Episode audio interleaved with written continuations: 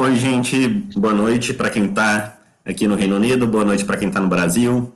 Estamos aqui para mais um episódio né, do Hot Evening Journey Podcast. É uma iniciativa né, de quatro brasileiros aqui da Universidade de York, eu, a Juliana Bertolucci, a Juliana Leal e o Fernando Saraiva. É, meu nome é Tomás, eu atualmente estou fazendo um mestrado aqui em Direitos Humanos Aplicados. É, no Brasil, atuava né, com políticas públicas de direitos humanos, e aí estou hoje estudando ainda mais é, sobre esse tema. É, hoje a gente vai conversar com a Juliana Leimig e a Fernanda Alves. Eu vou pedir para vocês se apresentarem. Fernanda.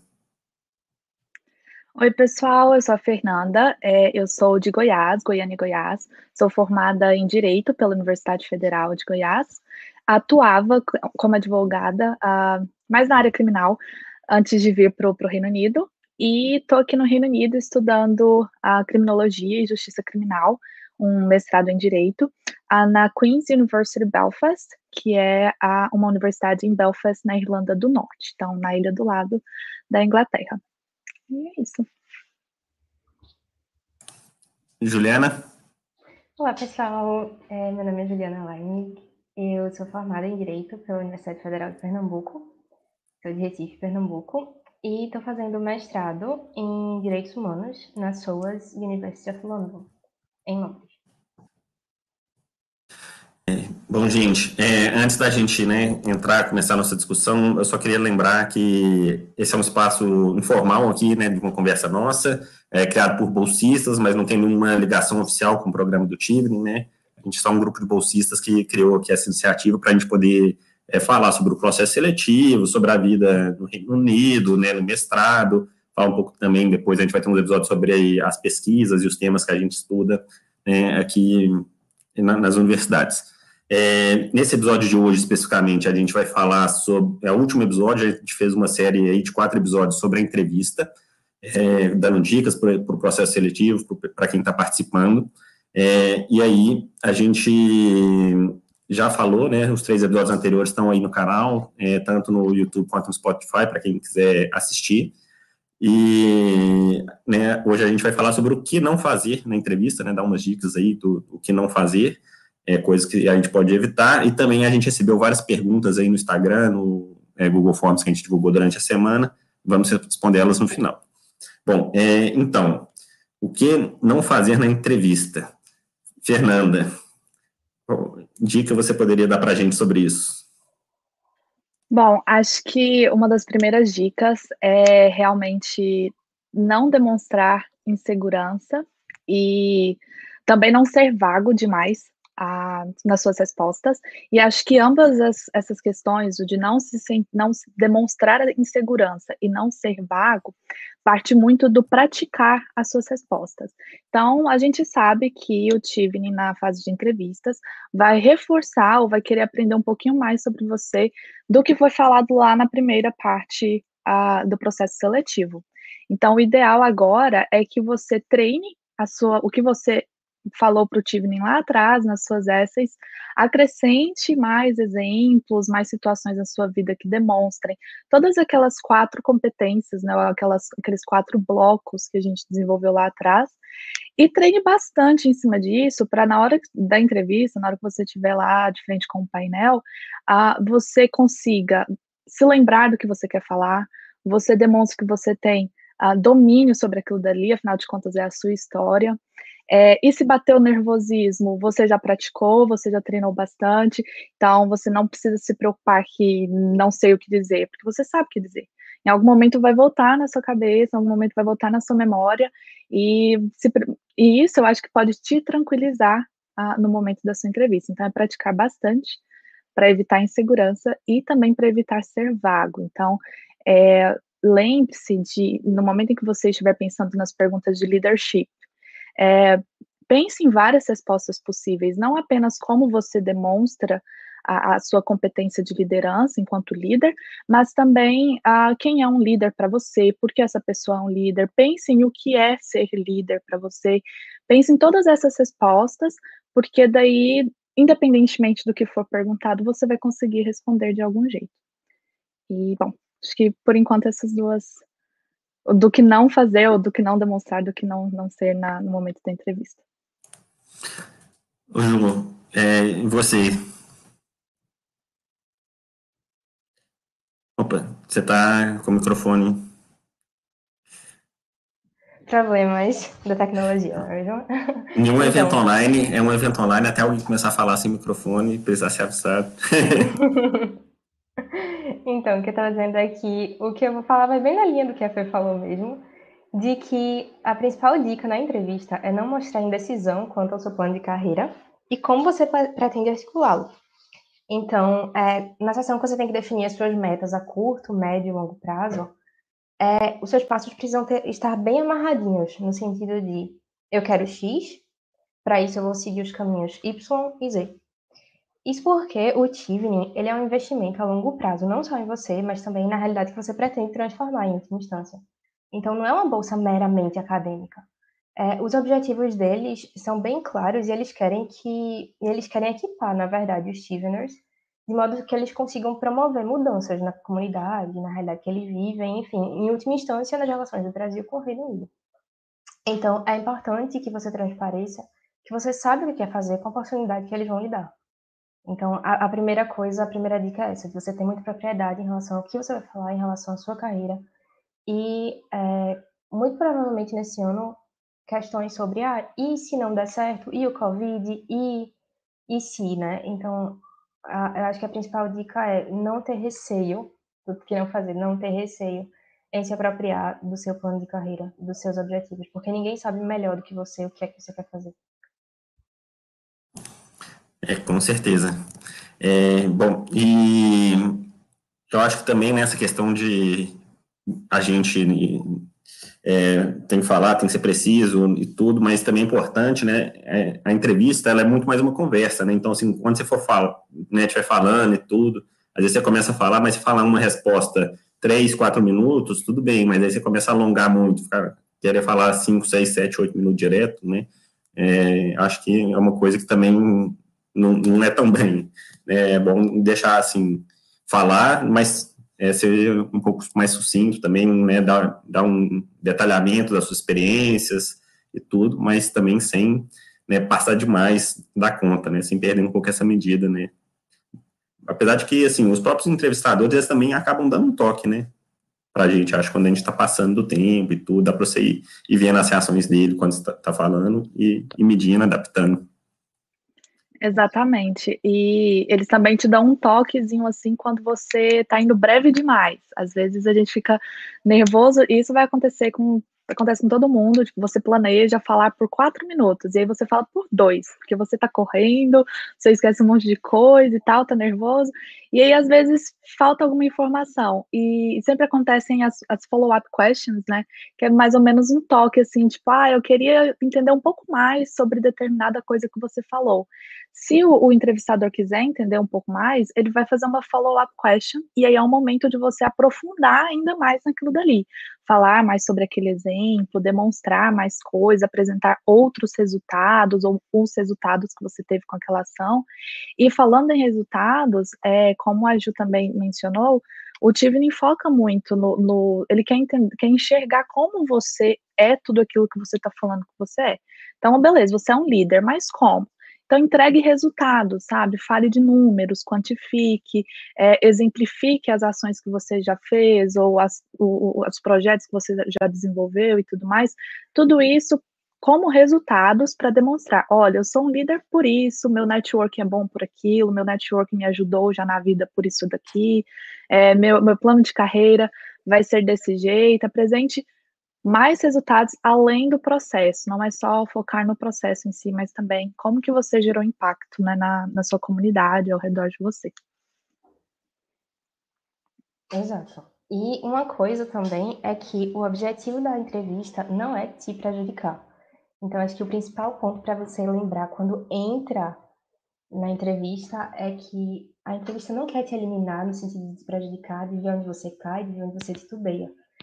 É, apesar de ser uma entrevista em inglês na embaixada, com roupas formais, com os representantes do Steven, o ambiente é, no fundo, leve.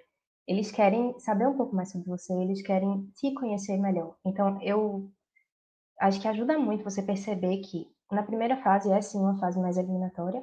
E a segunda fase, é, ali já, já estão quem eles têm interesse. Então não tem coisa de, ah, eu vou fazer errado, vou fazer certo. Não.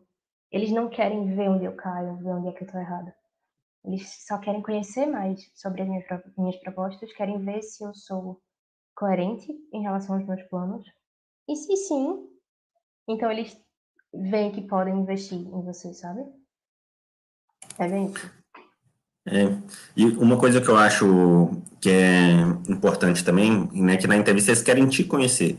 Então, porque muitas vezes a gente vai falar, né, a gente trabalha, por exemplo, numa equipe muito boa e ajudou, sei lá, a desenvolver um produto, fez uma entrega muito legal, a gente fala, ah, porque, né, a equipe, eu trabalhava não sei onde, onde eu trabalhava a gente fez isso, a gente fez aquilo, né, a gente tem maneira de falar essa coisa no coletivo até para reconhecer, né, também nossos colegas, mas no momento da entrevista, eles estão querendo te conhecer, né, você que está aplicando para a vaga, né? Então você precisa se vender. E aí é, eu acho que o importante não é assim, não é querer tirar o mérito das outras pessoas em nada, mas destacar como você contribuiu. Então assim, se foi, por exemplo, né, é, bom, criação de um produto, é assim, foi você que teve a ideia inicial, ou se não foi você que deu a ideia no início, né? Como você colaborou? Você ajudou na coordenação do processo? Você ajudou a trazer novos parceiros, né? Mas pensar, olha, como que eu contribuí para essa entrega, né, e tentar é, vender essa parte, essa contribuição que você deu é, no processo, porque né, o pessoal está querendo te conhecer, então acho que isso é uma dica, né, na hora não ficar querendo modéstia demais, né, nesse momento. É, bom, Fê, Ju, mais alguma dica?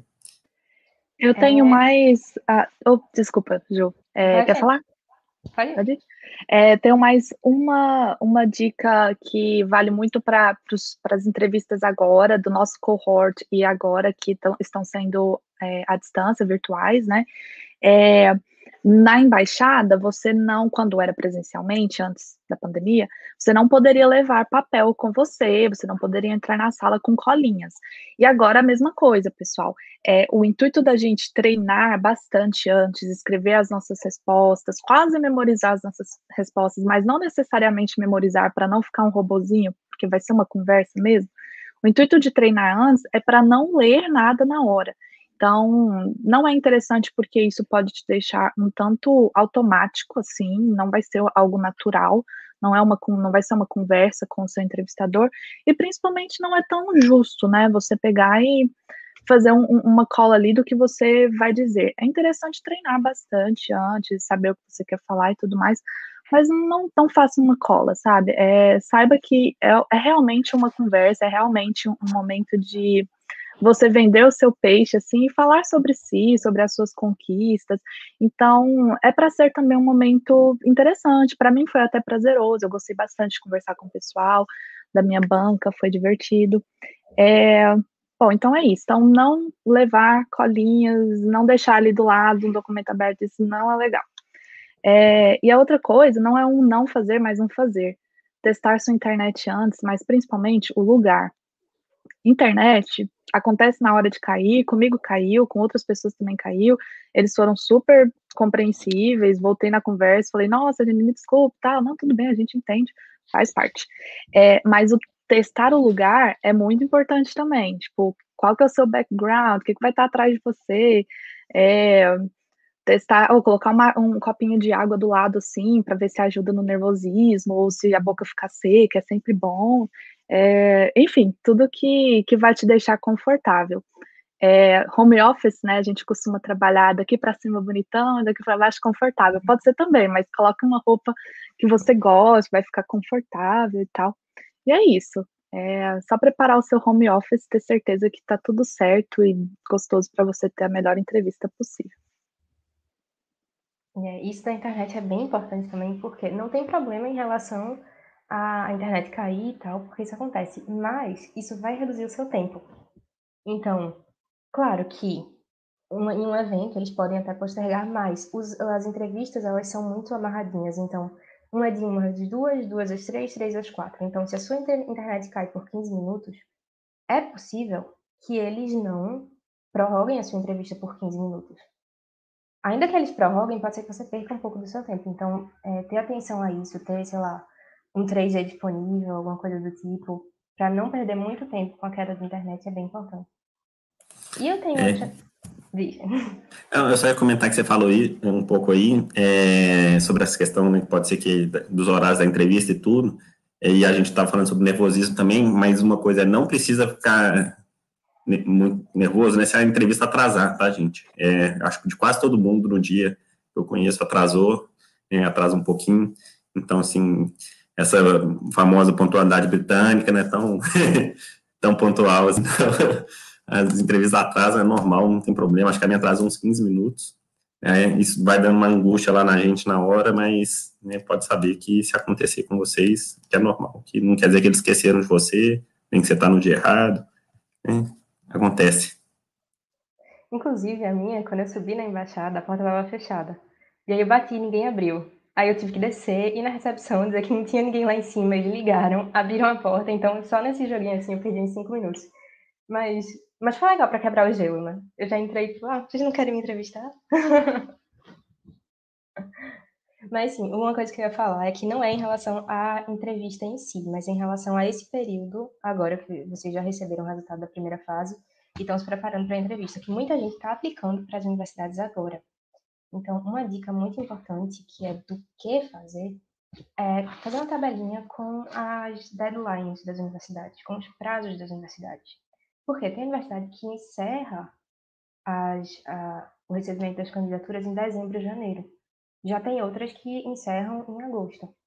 Então, outras encerram em maio, outras encerram em março. Então, é muito importante ter em mente esses, esses blocos, porque não é uniforme para todo mundo. E que isso leva à segunda dica, que é a seguinte, que vale, eu acho, muito mais para o início da, da sua candidatura no Tivning, que é, muitas universidades, elas cobram as application fees, que são as taxas que vocês pagam, que a gente paga para somente aplicar para aquela universidade. Então, uma coisa que vale muito a pena prestar atenção antes de você escolher a sua universidade, e aí já vale para o próximo ano, não para essa entrevista agora, é ver o preço delas e ver se elas cobram essa application fees, porque algumas chegam a cobrar 75 libras por uma aplicação. E assim, convertendo, pode ficar mais de 400, 500 reais. Então, vale a pena prestar atenção nisso. E o Tivning não cobra esse valor. Sim, e não deixar é, muito para a última hora também a prova de inglês, né? Às vezes tem gente que às vezes quer esperar ter o resultado da entrevista para ir marcar a prova de inglês. Gente, pelo amor de Deus, né? Eu sei que a prova do IELTS é, é muito cara, né? Eu sei que tudo, mas é, não deixa para a última hora, porque se por acaso né, acontecer alguma coisa no dia que você não vai tão bem, precisa fazer outra, ou se por acaso o resultado atrasa, né, pode ter problema. Também não, no nosso cohort atrasou a, a, saída do resultado do TOEFL, se não me engano, atrasou tudo por conta da pandemia e tal, então foi, nossa, a galera, a gente só viu para conseguir resultado dessas, dessas provas. Pois é. Então, é, assim. Por falar inglês, posso só complementar alguma coisa do que não fazer, Tomás? Claro. É, voltado para o inglês, assim, e foi é uma coisa que eu puxo muito da minha da minha experiência mesmo. Eu estava bem enferrujada no inglês quando eu fui fazer a entrevista, aí com as práticas, né, que eu treinei mais ou menos uns dois meses com o pessoal fazendo mock interview, né, que são as, as entrevistas simuladas. É, aí o meu inglês deu uma desenferrujada, mas ainda assim, eu ficava muito preocupada. Gente, será que eles vão me entender? Como é que tá o meu sotaque? Não sei mais o quê. E aí depois eu, eu entendi que o importante é a gente ter fluência, o importante é a gente conseguir comunicar. E não ficar prestando tanta atenção na forma como fala determinada palavra, no sotaque e tudo mais. Se tiver alguma coisa, eu acho até que já comentaram em um dos episódios. Se tiver alguma coisa que eles não entenderam, que você falou, eles vão pedir para você repetir. É normal. Assim como a gente pede aqui e tal, para alguém repetir alguma coisa que a gente não entendeu que a pessoa falou, tranquilo, faz parte da comunicação, do processo de comunicação. Então, não, não fiquem focados em, ah, será que eu estou falando certo? Ah, o meu inglês, não sei mais o que. Foque em se comunicar, em passar a sua mensagem. Se tiver algum ruído ali no momento, eles vão te parar e vão perguntar: se pode repetir isso aqui? O que você quis dizer com isso e tal tranquilo. Eu acho que isso às vezes deixa muitas pessoas nervosas. Ah, eu, será que eu vou conseguir me comunicar? E aí a pessoa esquece que o mais importante é o conteúdo, realmente. E, bom, é, era só isso que eu queria falar na parte do inglês. Bom, é, Acho que a gente está chegando aqui no, no, final das dicas do não, o que não fazer. É, Ju, Fernando, vocês têm mais alguma dica sobre isso? Acho que o, o final né, nem é para agora, para essa entrevista e tudo, mas é assim, se você não for aprovado, não desista, né? Eu passei de segunda, eu conheço pessoas que passaram de terceira, né? Tem gente que passa na quarta tentativa, então né, não desanime, não quer dizer que se você não for aprovado um, um ano, você não vai conseguir ser aprovado nunca, então, né, continue tentando, vai tentando melhorar aí, tentar analisar o que for possível para poder aplicar de novo. Bom, aí agora nós vamos passar aqui para as perguntas que a gente recebeu durante a semana e vamos responder também as perguntas que a gente está recebendo aqui nos comentários do YouTube. É, por favor, mandem perguntas para a gente, que a gente vai é, respondendo aqui. A primeira pergunta que eu vou responder, que eu vou passar é uma pergunta que a gente recebeu, né? A gente recebeu perguntas parecidas tanto no Instagram quanto no, no Forms, que foi a, tanto a Daiane quanto a Thay mandaram essa pergunta para a gente, é, e eram recomendações gerais sobre como estruturar um pitch inicial, aquela apresentação inicial né, que tem toda entrevista que eles perguntam. É, Juliana, você pode dar uma dica sobre isso para a gente? É, então, é, eu acho que a primeira dica quando a gente pensa, eu vou sentar na entrevista, como é que eu vou começar a minha entrevista, como é que eu vou começar a falar de mim? Eu acho que é muito importante a gente sempre ter em mente que você é um ser humano e que você não é um mero projeto acadêmico. Então comece a sua entrevista falando de você como ser humano. Quais são as suas características pessoais, onde você mora, o que você gosta de fazer? Dê um, dê um, um panorama assim da sua vida, de quem você é porque você vai ter os próximos 45, 50 minutos, 40 minutos que seja, para falar da sua jornada acadêmica, para falar da sua jornada pessoal, é, profissional. Então, esse, esse momento inicial da entrevista, esses três, quatro, talvez até cinco minutos, eu recomendaria que você falasse mais de você, sabe? É, falasse das suas, do que você gosta de fazer, quais são as suas principais características como pessoa e não como profissional. É, e eu acho isso vale tanto para a parte da apresentação inicial, quanto para as partes lá na frente, quando eles vão perguntar o porquê do Reino Unido e porquê da, de determinada universidade que você escolheu. Porque é, é óbvio que eles que aquela pergunta quer saber como é, ou porquê daquela universidade específica e como ela pode contribuir para a sua carreira profissional e qual o papel do Reino Unido e porque ele é o diferencial nisso, mas também vale mencionar os aspectos extracurriculares é, das suas escolhas. Então, isso é bem importante ter em mente e levar para todas as etapas da entrevista, desde o pitch inicial até o final da entrevista. Que você fala do porquê você quer ir além da sua parte acadêmica. Então, por exemplo, eu mesma falei em um momentinho assim, super breve, porque o objetivo não é falar de mim, óbvio, mas em um momentinho super breve eu falei que na minha pré-adolescência, eu era apaixonada por Sherlock Holmes e que, depois de ler todos os livros dele, eu morria de curiosidade é, para entender o funcionamento do Scotland Yard. E a minha curiosidade pelo Reino Unido surgiu ali. Então é importante você mostrar que o seu laço com o Reino Unido já existia antes da bolsa. Não foi uma coisa que surgiu porque ah, é uma bolsa massa que paga tudo e não sei o quê, e eu quero por causa disso. Não. O seu vínculo com a cultura já é anterior a isso. É, então, acho que, que essa é a principal dica. Fernanda, você quer complementar?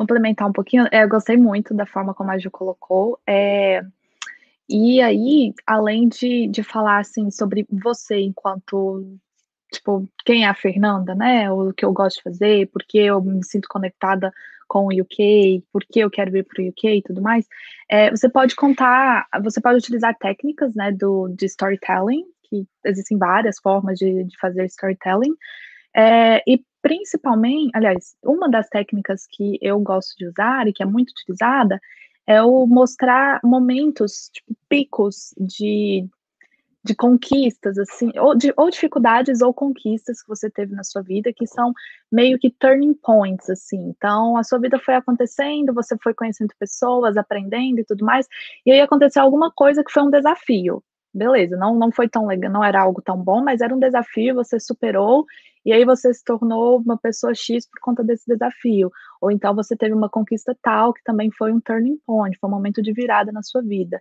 Você pode ir colocando essas questões no seu pitch, até para deixar assim, para ser uma história realmente, uma história que vai prender o seu locutor, vai prender a, a, o pessoal que está na banca de avaliação, é, e vai deixá-los querendo saber um pouco mais sobre você. Nossa, que interessante. Então, essa menina, ela viveu isso, aconteceu isso com ela, ela conseguiu superar dessa forma, ela aprendeu isso e ela se tornou essa pessoa. Beleza, quero conhecer mais essa pessoa.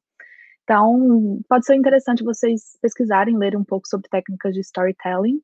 É, e aí vocês podem ir juntando as técnicas existentes e constroem o seu pitch, que é o único. É, cada entrevista é uma coisa, mas o pitch em si é o momento mais único da entrevista, porque você falando sobre quem é você unicamente. E aí tem outras técnicas também que eu só queria citar, tipo Jornada do Herói, que pode ser interessante dar uma lida sobre, é, que é mais ou menos estruturar a sua vida em torno dessa questão de superar obstáculos com o apoio de pessoas e como que você conseguiu superar aquele obstáculo e o que você ganhou com aquilo dali, com aquela batalha, entre aspas, vamos dizer assim. Mas é, é, é mais isso mesmo. Para gente, muito boas essas dicas, viu?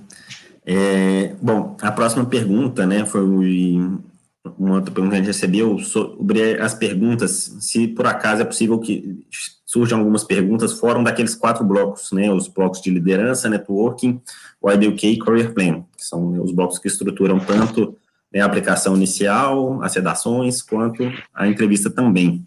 É, Fernanda, você pode falar um pouco para a gente? Certo. É, bom, então, não é, não é comum, não é costume acontecer de ter ah, perguntas fora dos quatro blocos, né, de liderança, networking, YUK, career. Ah, as perguntas giram em torno daquilo dali, então pode ser uma pergunta sobre é, em que momento da sua vida você demonstrou ter liderança, né? E aí depois uma pergunta sobre quem é um líder para você e por quê.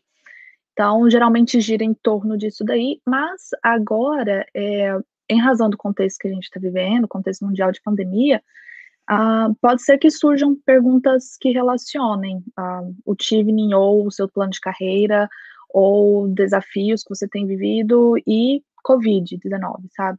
É, pode ser algo bem específico, então talvez pensar algumas coisas é, relacionadas a isso daí.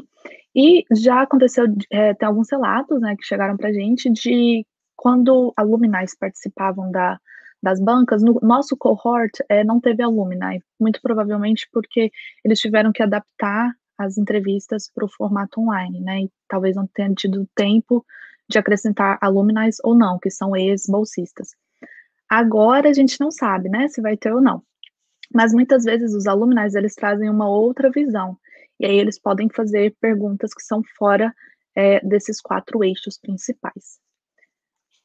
E as follow-ups, né? As follow-ups questions que a gente já tinha falado um pouquinho antes, que obviamente o follow-up vai ser em cima de algo que você falou, então vai ser algo muito pessoal, muito para você. Se você falar, por exemplo, que trabalhou com é, algum projeto de conservação ambiental em uma determinada parte do país, podem ser que te perguntem sobre aquele projeto especificamente e tal. É, na minha entrevista, por exemplo, né, fizeram uma pergunta, porque eu estava falando, eu trabalhava, trabalhei muito tempo com população em situação de rua, e aí eu estava falando sobre uma política, né, que é conhecida como Housing First e tal, e eu citei o nome da política lá e fui falando, não, porque né, tem essa política aqui, que foi, aí ele perguntou, mas tá, mas o que, que é isso, né, que você está falando, que é, às vezes a gente usa um termo que quem é da área entende, mas quem não é fica curioso, e aí ele pediu para eu explicar melhor o que que era e tal, mas, enfim, normalmente né, não foge muito daquilo. A gente tem que estar preparado, né, se por acaso surge algum ponto diferente, mas é sempre bom saber improvisar, mas o padrão né, realmente é ficar isso, nisso mesmo. É, Juliana, eles perguntaram para a gente aqui também sobre o valor da bolsa, né, o que, que a bolsa cobre, se é suficiente, se não é suficiente. Você pode falar um pouquinho para a gente? Então, é, o valor da bolsa varia para quem mora em Londres e para quem não mora em Londres é 1.109 libras para quem não está em Londres e 1.379 libras para quem está em Londres. E a diferença por quê? Porque Londres é uma cidade bem mais cara do que as demais. Então eles fazem esse ajuste. para que fique mais ou menos equânime a, a distribuição da bolsa. É, o bilhete aéreo é coberto pelo Tivni. É, você recebe um valor quando, além do bilhete, você, quando chega na cidade, recebe é, um valor inicial para se estabelecer ali. Quando você sai da cidade, quando você vai embora, volta para casa, no, no final do mestrado, você também recebe um valor, além do stipend é, mensal, né, do valor mensal que você recebe que é, como eu já falei, é, para você se manter, que é maior em Londres e menor nas outras cidades. É, tem também os auxílios referentes aos eventos, que eles variam de cidade para cidade, e eles te concedem isso quando você vai participar de algum evento relacionado com o TIV. Então, geralmente os eventos são em Londres, então, se você está fora de Londres, eles vão pagar para você sair da sua cidade e ir para Londres. É... Nosso sonho, né? Sim. E aí, é... é isso. Agora, coisas que o Tivni não cobre. As application fees, application fees que eu falei antes, que são as taxas que você paga para se candidatar àquela universidade. Até porque é uma etapa muito anterior, então você faz isso o quê? Antes da segunda fase, talvez até na primeira fase, então eles não têm como pagar todo mundo, você paga o seu e eles não te reembolsam por esse valor. O visto, é, o visto está coberto, o valor da taxa ao governo britânico em si, mas o que acontece é que nem todas as cidades que têm embaixada, elas coletam a sua biometria. Então, por exemplo, Recife tem embaixada britânica, mas eles não coletam a sua biometria. Então, para você fechar o processo do visto, você precisa ir a um dos três polos que coletam, que podem ser é, São Paulo, Rio de Janeiro, Brasília. Então, o translado, você sair da sua cidade, ir para outra, é, de você ficar lá e tal, o TIVIN também não cobre e também não te reembolsa. É, você também tem direito ao NHS, que é o sistema de saúde lá. Então, eles cobrem todo esse valor também.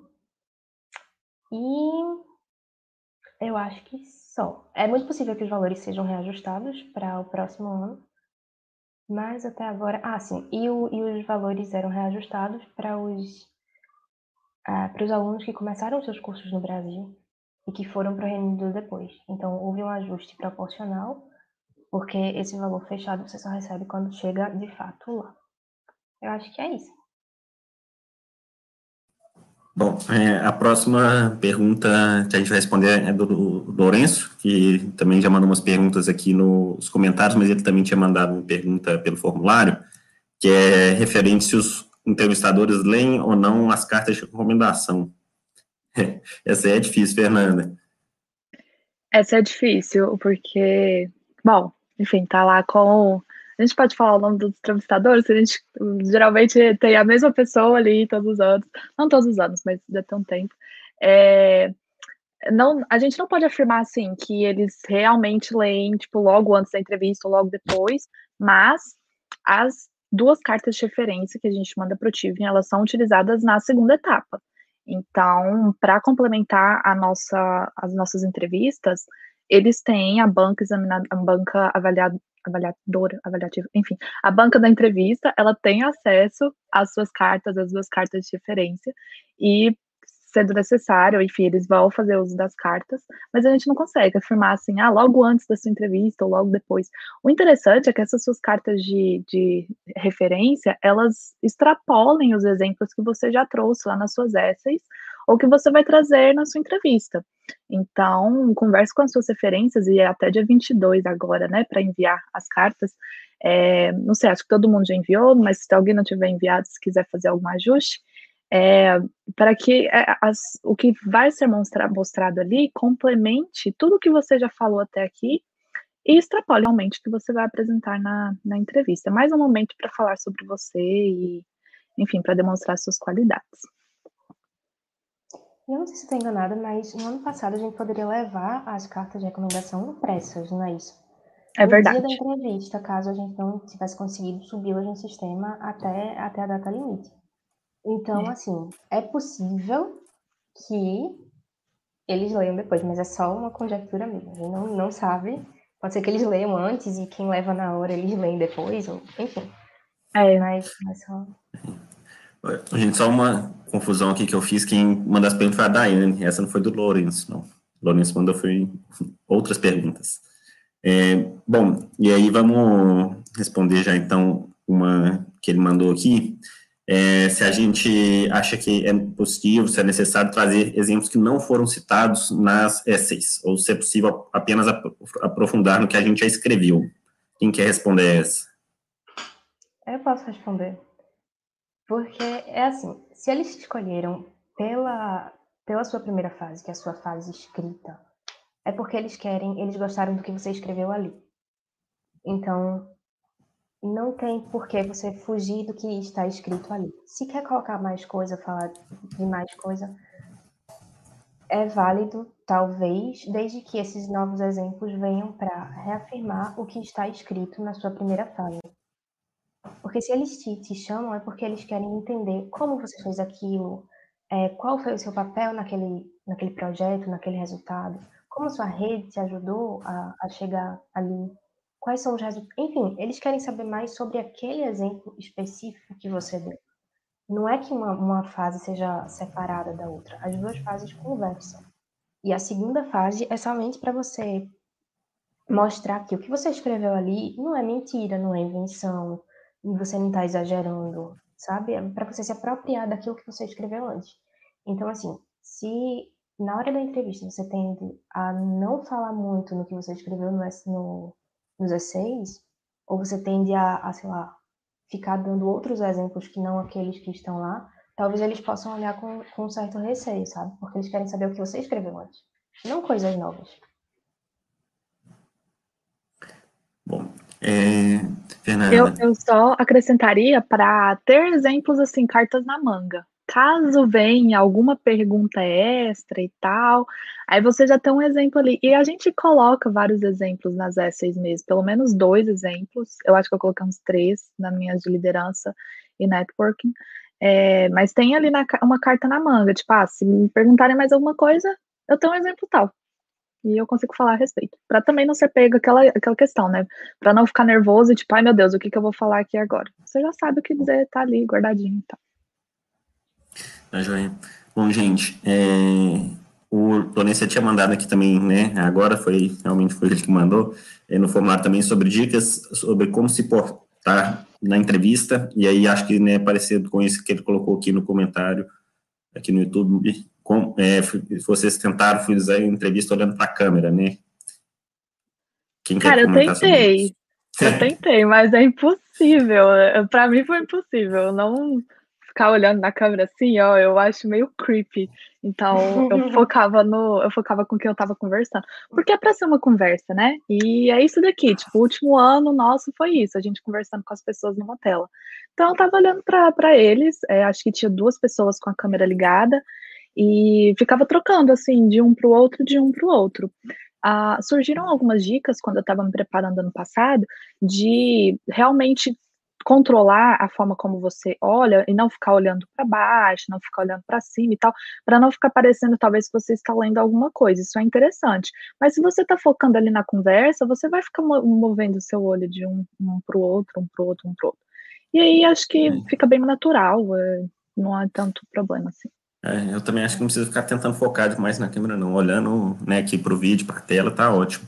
É, eu lembro quando eu estava treinando, teve uma entrevista que eu fiz que toda hora eu olhava assim meio para o lado, porque eu parava para pensar né, na pergunta, para pensar na resposta, eu parava, olhar para o lado, eu, é uma mania que eu tinha de pensar, não estava lendo nada, mas aí também me deram essa dica, né, de evitar ficar olhando né, para o nada, assim, mas é, e ficar mantendo o olho na tela tá ótimo, né, não precisa tentar focar demais na câmera, não. Bom, é, a próxima pergunta que mandaram foi a Thay Rodrigues, mandou para a gente no Instagram. É, por falar no Instagram, gente, vou colocar aqui para vocês é, nosso Instagram. Quem ainda não segue, é, segue a gente lá, acompanha que a gente vai divulgando os próximos episódios. Bom, e a pergunta né, que a Thay Rodrigues mandou para a gente foi sobre a, especificamente sobre a parte de Career Plan. E quais devem, quão específicas devem ser nossas ideias de ações envolvendo o Reino Unido? E se tem algum exemplo? Juliana.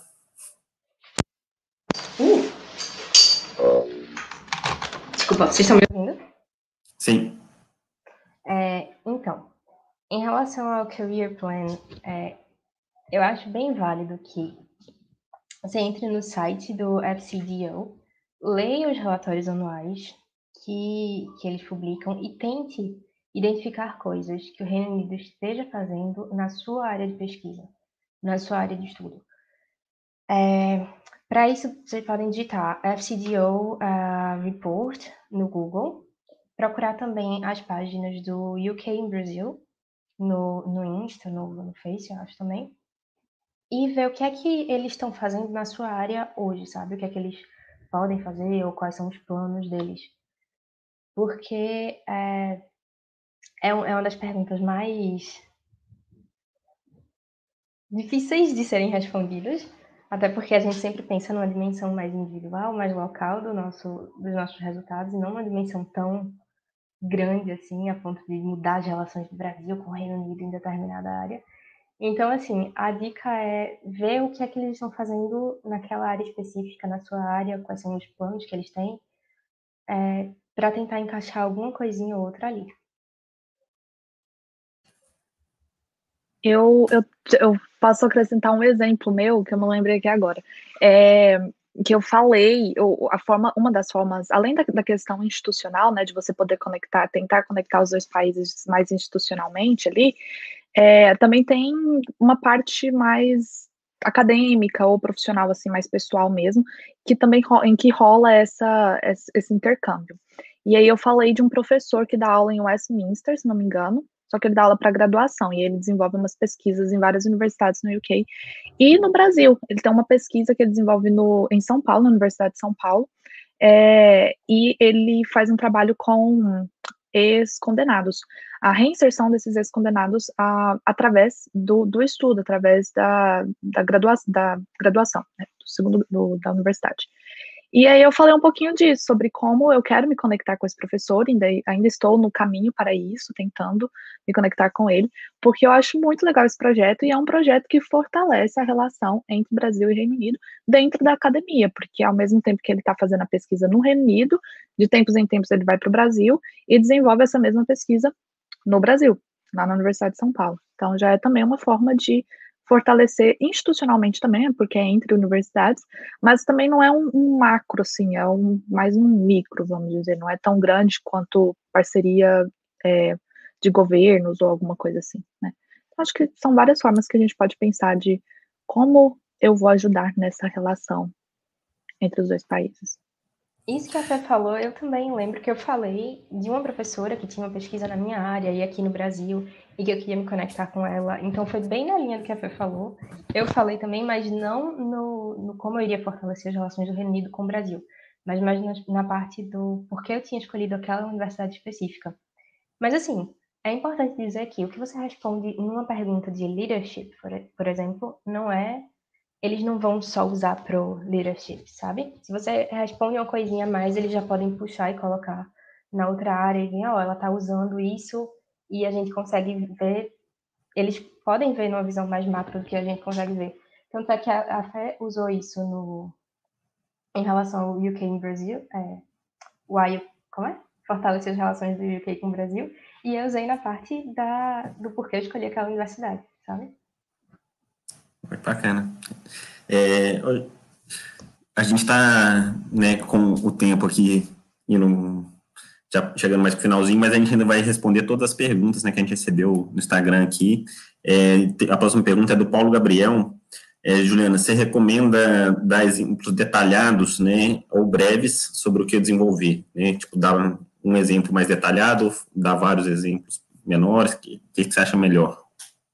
Então, é, na minha entrevista, por exemplo, eu falei de um grande exemplo, e foi esse exemplo que eu usei para falar é, tanto das sessões é, de leadership quanto da de networking, e aí eu usei exemplos menores. Então, essa técnica funcionou para mim, não sei se funciona para todo mundo, porque cada história é uma história, mas é, o meu principal exemplo estava ali, e aí eu me aprofundei bastante nele, e, e os exemplos subsequentes eu tentava relacionar de alguma forma com o meu exemplo principal. Ainda que não tivessem muita relação, eu tentava trazer um exemplo para o outro. Então, ah, é, se um primeiro exemplo relacionado, sei lá, à academia, é, eu dizia que graças à academia eu consegui tal é, colocação e tal colocação gerou o resultado X. Então, de uma forma ou de outra, eles estavam conectados, sabe?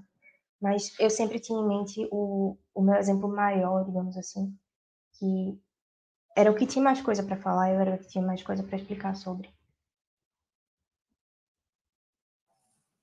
Fernanda, você quer complementar alguma coisa nessa? É, e aí, quando a gente fala de aprofundar, né, num exemplo e tal, a, uma forma de tornar esse exemplo bem completo, e eu acho que já falaram isso em outros episódios, mas a gente vai falar aqui de novo porque é muito importante, gente, é a metodologia STAR, é utilizar ali a situação, tipo, você dá o contexto do que é aquela coisa, a tarefa que é o que foi passado para você, o que você teria que fazer naquela situação, a ação, o que você realmente fez, o projeto que você guiou, se você tinha um papel de liderança, se você foi assumindo um papel de liderança no caminho, e por fim, que é um dos mais importantes realmente, o resultado, qual o impacto que você gerou. Então, se você utilizar o STAR principalmente nas suas respostas ali envolvendo é, leadership e networking, você consegue desenvolver muito bem aquele exemplo seu, não vai ficar algo raso e algo muito bem assim explicado, que vai ficar bem assim compreensível para quem está te ouvindo. Bem objetivo. Muito bom.